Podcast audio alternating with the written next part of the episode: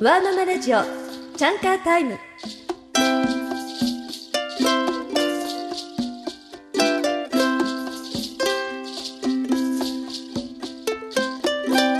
皆さんこんばんは。高橋ゆきです。働くママのための番組ワーママラジオチャンカータイム。子供が寝た後のママのちょっとした解放時間チャンカータイムにみんなで集まってハッピーな子育て楽しいお仕事について考えましょう第5回の今夜もワーママゲストをお迎えしてお届けいたしますこの番組ではツイッターでも同時に語り合っていますパソコンや携帯でツイッターにアクセスして、チャンカータイムのアカウントをぜひ覗いてください。そして皆様からのメッセージをお寄せいただけると大変嬉しく思います。番組のハッシュタグは、チャンカーラジオ。カタカナで、チャンカーラジオです。そして番組のアカウントは、チャンカーアンダーバーラジオ。CHANKA アンダーバー RADIO です。ぜひ番組のご意見やご感想、そして皆さんがワーママとして悩んでいることや嬉しかったこと、これから働く女性として社会に参加する若い方々のご意見もお待ちしています。私や番組スタッフも参加しておりますので、皆さんと一緒に楽しみたいと思います。それでは今夜もどうぞリラックスしてお聴きください。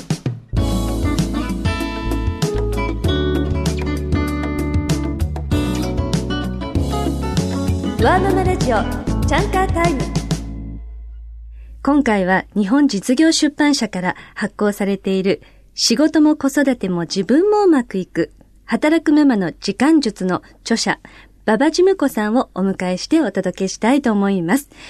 馬場さん、こんばんは。こんばんは、馬場事務子です。はい。え普段は都内の企業で、え経理主任として働いています。え経理主任といっても、あの、小さい会社なので、経理の仕事だけをやってるわけではなくて、時には、あの、役員秘書みたいな仕事をしたり、あと採用担当したり、総務の方の仕事に関わったり、今度、あの、社員旅行があるんですよ。はい。その社員旅行が6月の予定なんで、それまでも社員旅行の仕事が結構、ボリュームできまして、はい。そういう感じで、毎日フルタイムで働いてます。あ、そうですか。去年、ちょっと縁があって、あの、こういう、働くママの時間術という本を出版させて、ていただきまして、うん、去年はもう著者の活動っていうことをいろいろやらせていただきまして、はい普通の会社員ではなかなかできない体験も、本当に貴重な体験させていただいたと思ってます。素晴らしい本で、私もあの、拝読させていただきましたけれども、もう、ところどころに、あの、いろいろなテクニックと、はい、そしてもう、共感できる箇所がいっぱいあって、あっという間に読んじゃいました。あ、ありがとうございます。そしてあっという間に読んだんだけど、取っておきたい一冊ですよね。あ、そう言っていただけると本当嬉しいです。思わず付箋貼っちゃいました、こうやってですね。あと、あの、プライベートではお子さんがお二人いらっしゃると。はい、そうです。いうことで。はい。えー、男の子さん。はい、あの、両方男の子で。えええー、長男がこの4月で小学校4年生、はい、学童保育をやっと卒業ということになりまして、ありがとうございます。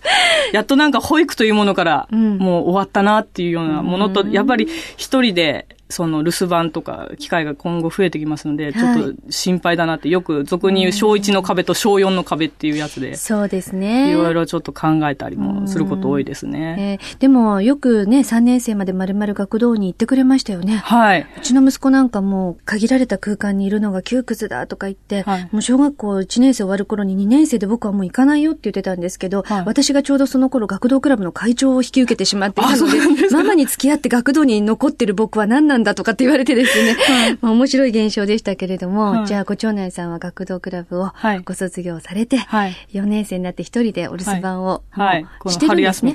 あ、春休みか。はい、まだ春休み期間中？そうです。ね、はい。そうですか。で、えっ、ー、と、ご次男さん。はい。えー、次男はあの、保育園の3歳児クラスにこの4月になりまして、ええ今の悩みはおむつが取れないことです。わあの、これツイッターで連動されてるってことなんで、うん、どうか皆さんおむつの取り方を教えてください。はい、はい、もうきっと心強いあのコメントいっぱい入ってくると思。はい、なんか長男の時すごくあっさり取れたんですよ。2歳ぐらいで、パッとなんか、もう、おしっことか、ちゃんと言って、ちゃんとトイレに行くって言ったもうそのつもりでいたんですけど、うん、2歳過ぎても全然なんか言う気配がなくてどうしよう。いやいやいやいや、だけどね、あの、まあ、おむつ取れない大人はいませんから、そのうちきっと取れるんじゃないですかね。そうですね。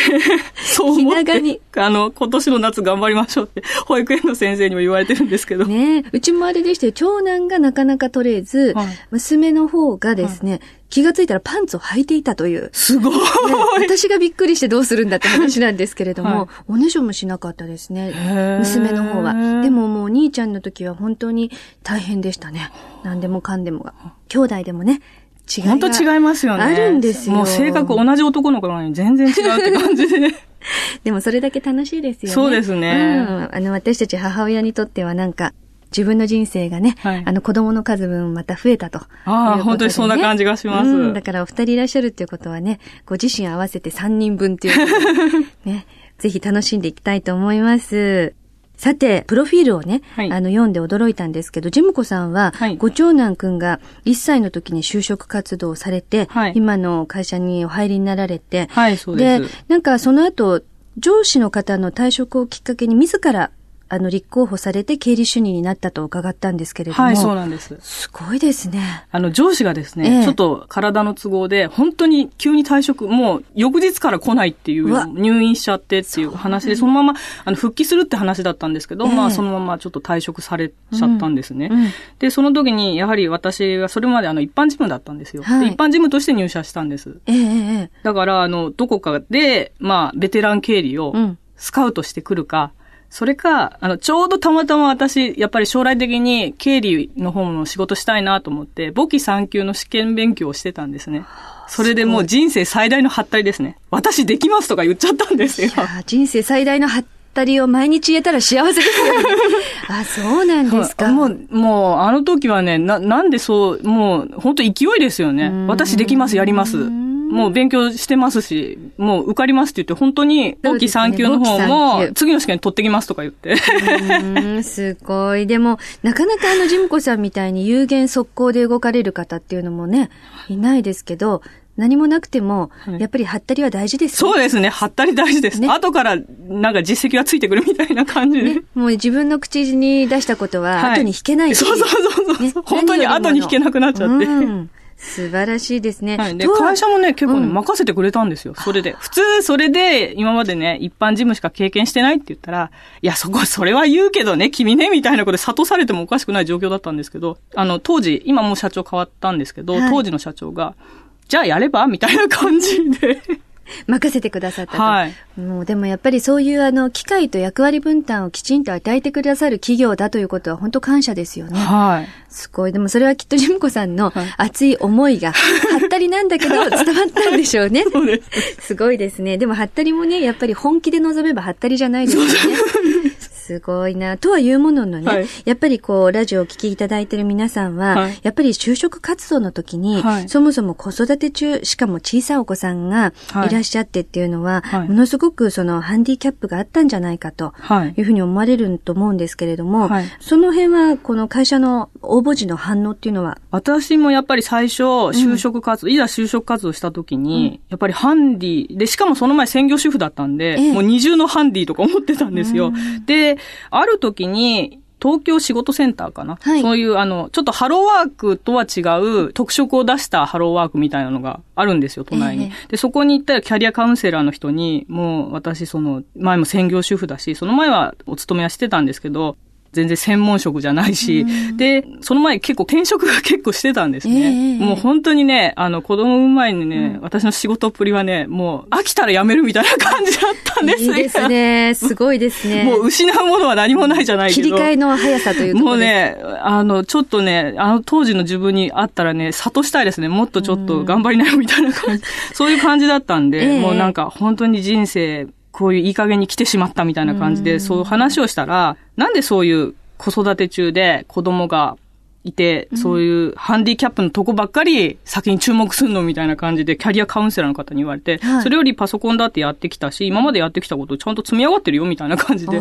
子供いるからハンディみたいなことは、聞かれたら突っ込まれたらその時話せば別にいいじゃないみたいなことを言ってくださって、で、それをちょっと胸に入れて、また就職活動したら2社目で今の会社に。はい。そうですか。で、その応募の時も、はいやっぱり最初そういうキャリア的な話になって、やってきたこと、うん、あの、パソコン使えますか、Excel 使えますかみたいな話になって、で、最後あたりに、あ、子供いるんだ。そうなんだ。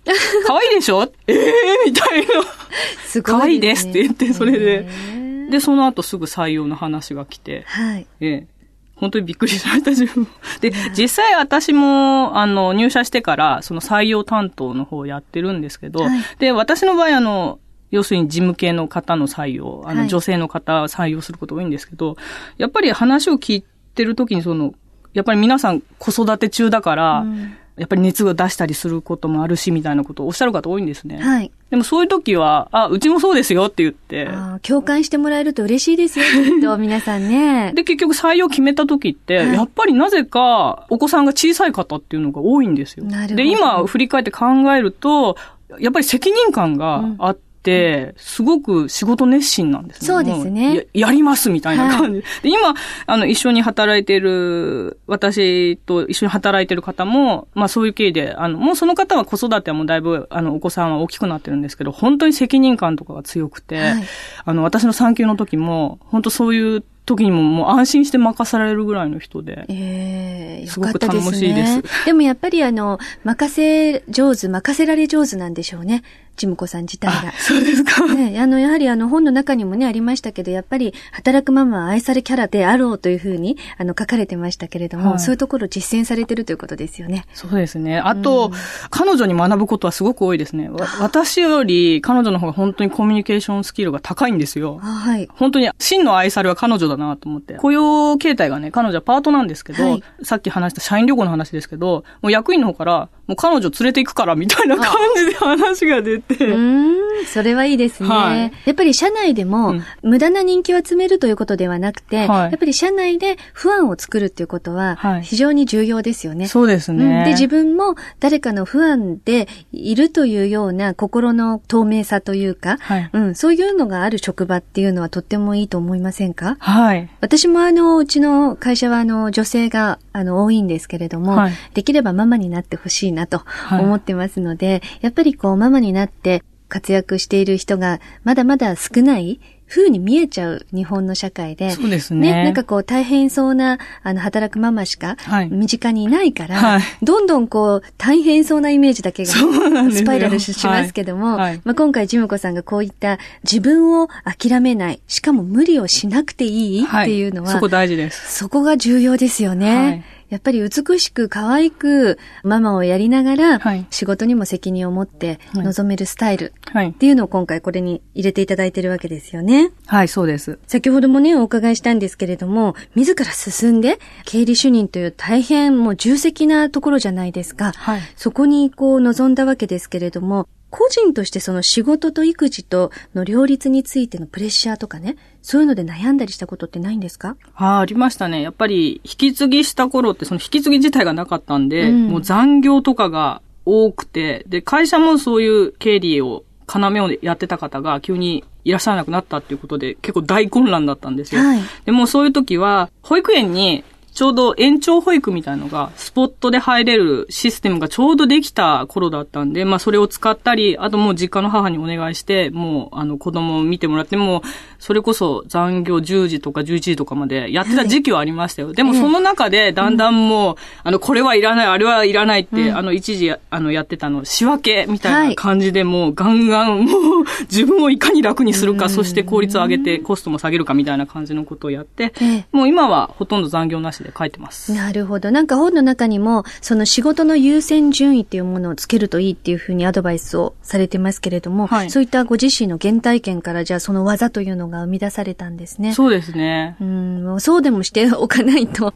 とてもじゃないけど24時間の中に終わらないということですよね。もうやってもやっても終わんなかったですね、最初の頃って。あの、実際に今の会社で、はい、あの、産休や育休を取得されたのは、ジムコさんが初めてだというふうに、はい、あの、拝読したんですけれども、はい、あの、こういった仕組み作りっていうところも、じゃあご自身でやられたんですか？そうですね。もう前例がなくて、一応創業して50年は経ってるんですけど、本当に初めてだったらしいので、じゃあモデルケースになろうって単純に考えて、まあ、後にやっぱり私も続く人が出てきてほしいなと思ってるんで、ええ、そのマニュアルとかをいっぱい作って、で、もう誰に仕事を任せるかとか振って、それで、あの、作り上げていったみたいな感じですね。社内の男女比っていうのはどのぐらいなんですか？えっとね、男女比、うちの会社は男性が多くて、ええ、8人なんです。8が男性。あ、合計するとどのぐらいの人数ですかね？何人、えっと、何名ぐらいなんですか？合計は、えー、15人ぐらいです。15名で、8割が男性、はい、2割が女性、はい、平均年齢は？平均年齢50何歳かな。あ、そうなんですね。はい、ということは、これからですね、新しい世代の方たちが、はい、このジムコさんが準備してくれた産休育休の、はい、あの仕組みを活用してくれると嬉しいですね。はい。もう本当に増えてほしいです。ワーママが。うちの会社からも。うん。ぜひあのラジオをお聞きの方で、あのジムコさんのもとでね、あの活躍してみたい ぜひね、あの、ジムコさんに、あの、個人的にね、コンタクトを取ってみたらいいと思います。ワーママラジオ、チャンカータイム。今夜は、馬場ジムコさんをお迎えしてお届けしています。番組の後半は、ジムコさんのワーママ仕事術や時間術についてお伺いしたいと思います。ワクワクしております。よろしくお願いいたします。よろしくお願いします。さて、ジムコさん。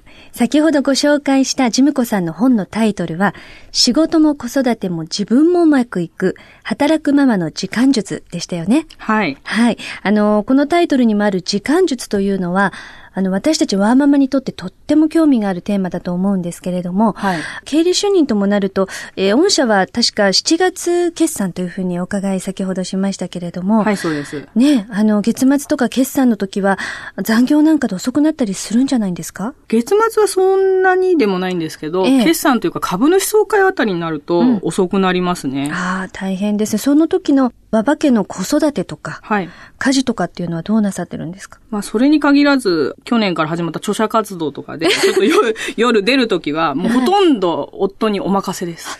はい、保育園のお迎えから、家事から、帰ってきたらお風呂が沸いてるすごいですね。幸せだっていう感じですね。ご主人様どうしたらそんな風にできるんですかねってきっとラジオのみんな思ってると思いますよ。聞いてる方は。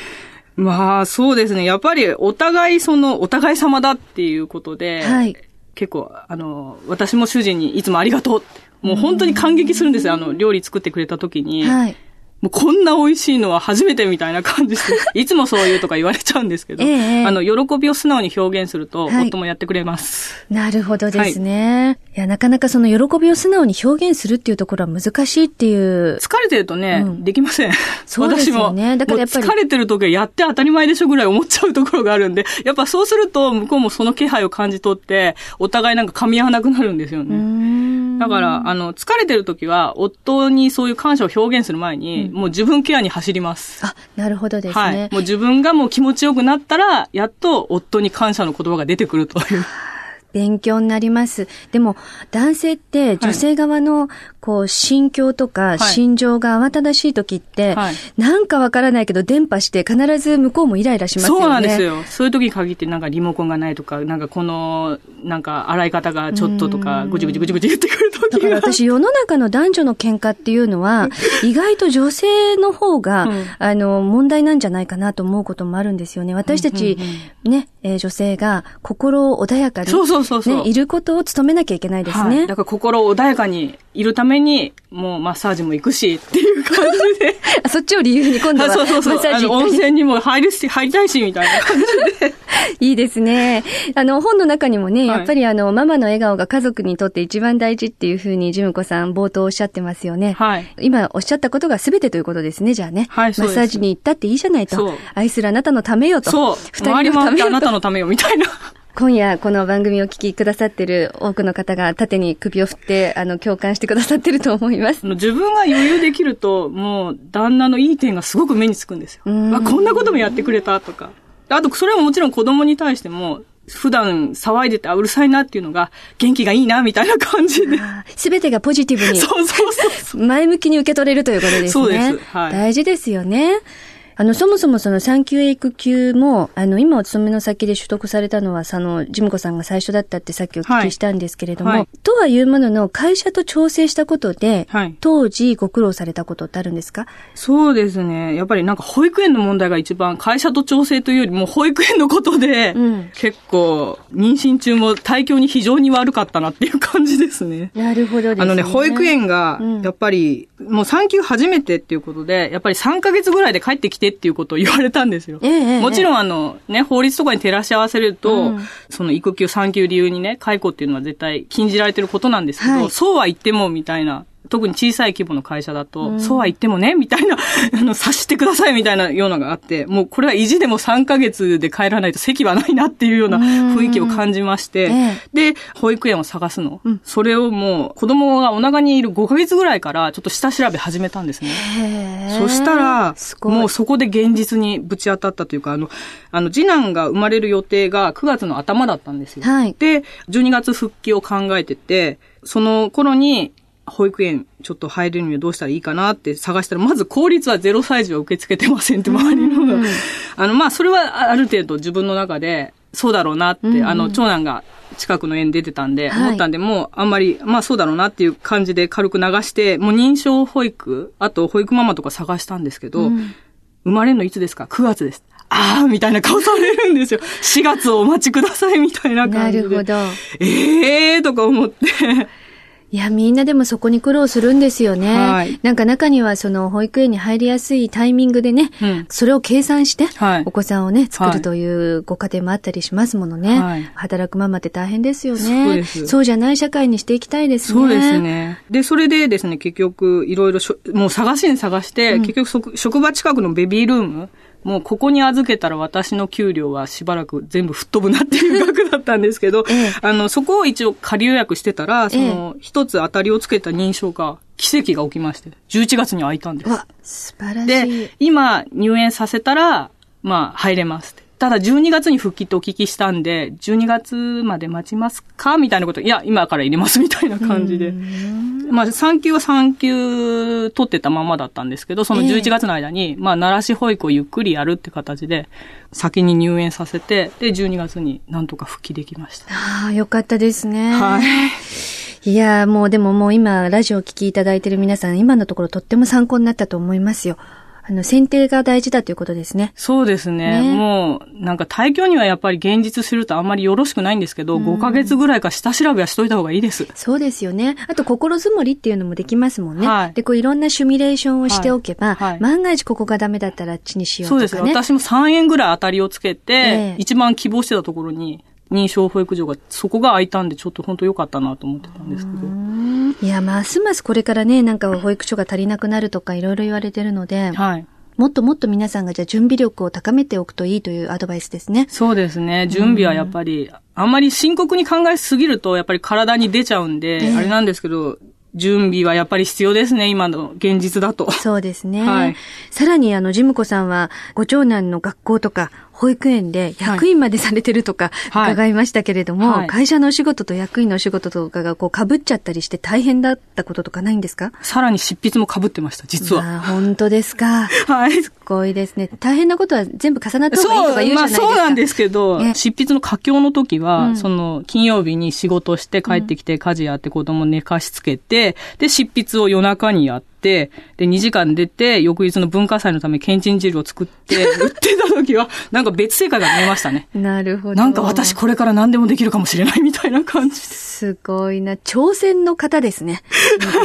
いや、もう、もういいです。これは。いやそれはだけど、ご自身のこの著書で、はい、あの、無理せずっていうことをね、はい、あの、大事だとおっしゃってるんですけど、はい、無理をしてたわけじゃないんですよね。いや、それは無理してましたね。あ、無理してたんですか？その時はちょっと自分でもね、なんか無理してるな、今っていう感じで。じゃあもう二度と間に合わない。もう二度としません、あれは。ね、はい。もう、あの、一回限りで、もうちょっと限界、自分の限界ここら辺だなっていうのが見えたっていうことで、はい。もう一回限りで。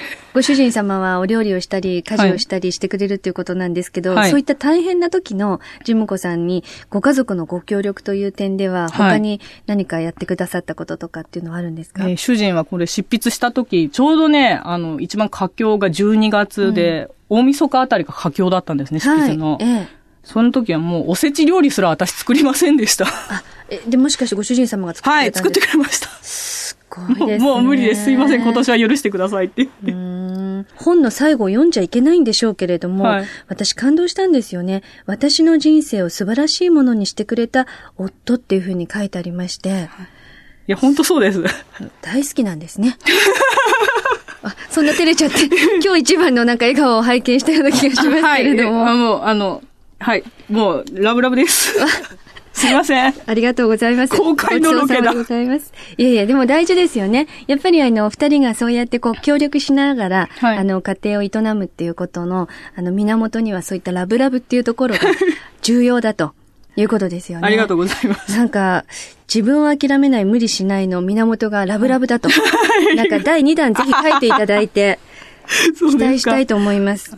あと役員もね、メンバーに恵まれたんですよ、私。はい。そのあの、よくドラマとかで、小学校だとほら、専業ママと、はい、あの会社員ママのすごい壮絶なバトルってあるじゃないですか。うんはい、全然なくて。もう役員で私も平日、あの、出ていく仕事っても結構あったんですね。はい、もうそれは全部免除してくれて、じゃあ私も休み時間に書類全部作るから、パソコンで打つからって言って、それで免除して、もう、あと打ち合わせも、もう金曜の夜だったら来れるよね、みたいな感じに。配慮してください。配慮してくれて、その役員は終わっても、未だに飲み会とか、みんなで行ったりとか。人に恵まれるっていうのは素晴らしいことですね。いや、本当大事ですね。なんていうか、自分がどうこうすごいことしたっていうより、人に恵まれたのその一点にもうつきます。人に恵まれたいって思ってても、なかなかそうなれない人っているじゃないですか。ああ、そうですね。私も前そうでしたよ。本当に、うん、何が変わったからそうなり始めたんだと思います、今の会社で育て直されたんじゃないですか？なるほど。はい。あの、このラジオはきっとじゃあ今の会社の皆さんも聞きなってると思いますけれども、はい。一言よかったら感謝の気持ちでも。あ、本当ありがとうございます。これからもよろしくお願いします。これが大事だということですね。はい、でも、あの、ご主人様にもありがとういっぱい伝えると。はい。で、会社の方にもありがとういっぱい伝えると。はい。ありがとうが重要だということでしょうかね。そうですね。うん、それで、あと、人のせいにあんまりしなくなりましたね。あ、なるほどですね。もうね、それまで、その、もう、転職繰り返してた頃って、うん、もう、あの人が悪い、この人が悪い、私こんなに頑張ってるのにって、もう常にそういう思考でしたもん。うん、多責にしがちだったことを全部自分ごとにして。そうそうそうそう。な、なんか、あんまりそういうふうに人を責めるとか、そういうことが、うん、うん、今の会社に入社してから、やっぱり向こうからちゃんとなんかこの子、もうどうしようもないから育てようみたいなのが伝わってきたんじゃないですか？いやいやいやいやまあそれもね、ありがたいことですし、ジムコさんの熱意とか、はい、あの生き方の姿勢というものをね、きっとご評価されてるんだと思います。ありがたいことです。はい、ジムコさん、ワーママの時間術、そのポイントを3つ挙げるとしたら何かありますでしょうか？まず1つは、いらないものは捨てちゃう。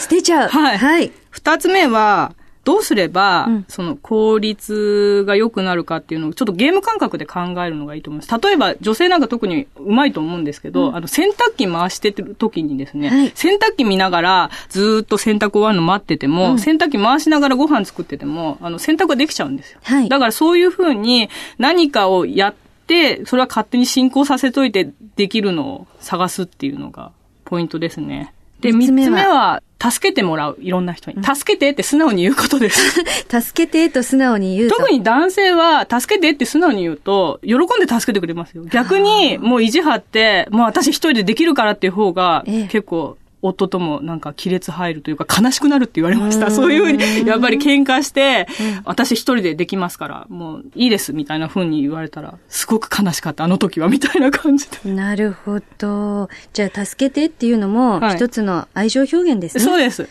もうどんどん助けてって言った方がいいと思います。特に、あの、男性に対しては。はい、わかりました。ところで、あの、ジムコさん、ツイッターもやってらっしゃいますよね。はい、やってます。すごい豆ですよね。はい。ジムコのアカウントでよろしいんですか？はい、そうです。ね。あの、読書のこととか、お仕事のこととか、あの、いろいろと、お子さんたちのこととかっていろいろ書かれてるんですけど、ちょっと注目する点は、あの、鉄道マニアだと。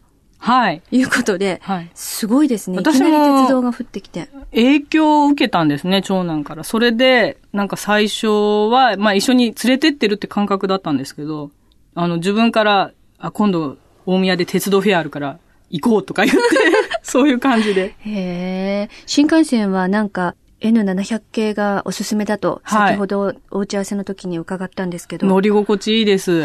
でもデザイン的には九州新幹線がちょっと私好きなんで、あの、ちょっといつか九州行ったら九州新幹線乗りたいなと思ってるんですけど。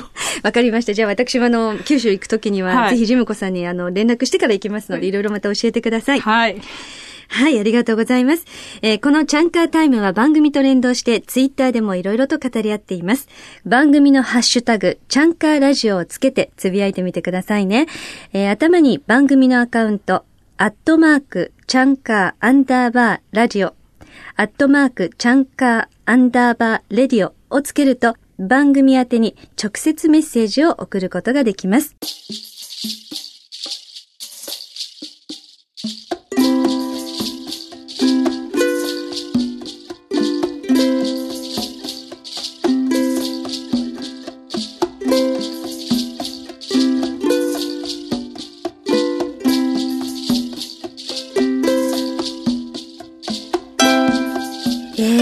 はですね、いくつかのキーワードをね、勉強させていただいたんですが、大事なのは、はったりと、思い切りと、感謝、ね、そして、助けてという素直な叫び、はい、ね、何よりも、ご主人様とラブラブが 一番重要なんだと。あの、何かこうイメージしてた方よりもですね、強い中にも大変キュートで、凛としたものがあるなということで、もう大ファンになりました。ありがとうございます。ありがとうございます。今回のワーママラジオチャンカータイム馬場ジムコさんとの対談いかがでしたでしょうか？ワーママラジオチャンカータイムそろそろお別れのお時間です。次回は5月21日火曜日夜9時30分からお届けいたします。ぜひお聞きくださいね。それでは素敵なチャンカータイムをお過ごしください。お相手は高橋ゆきでした。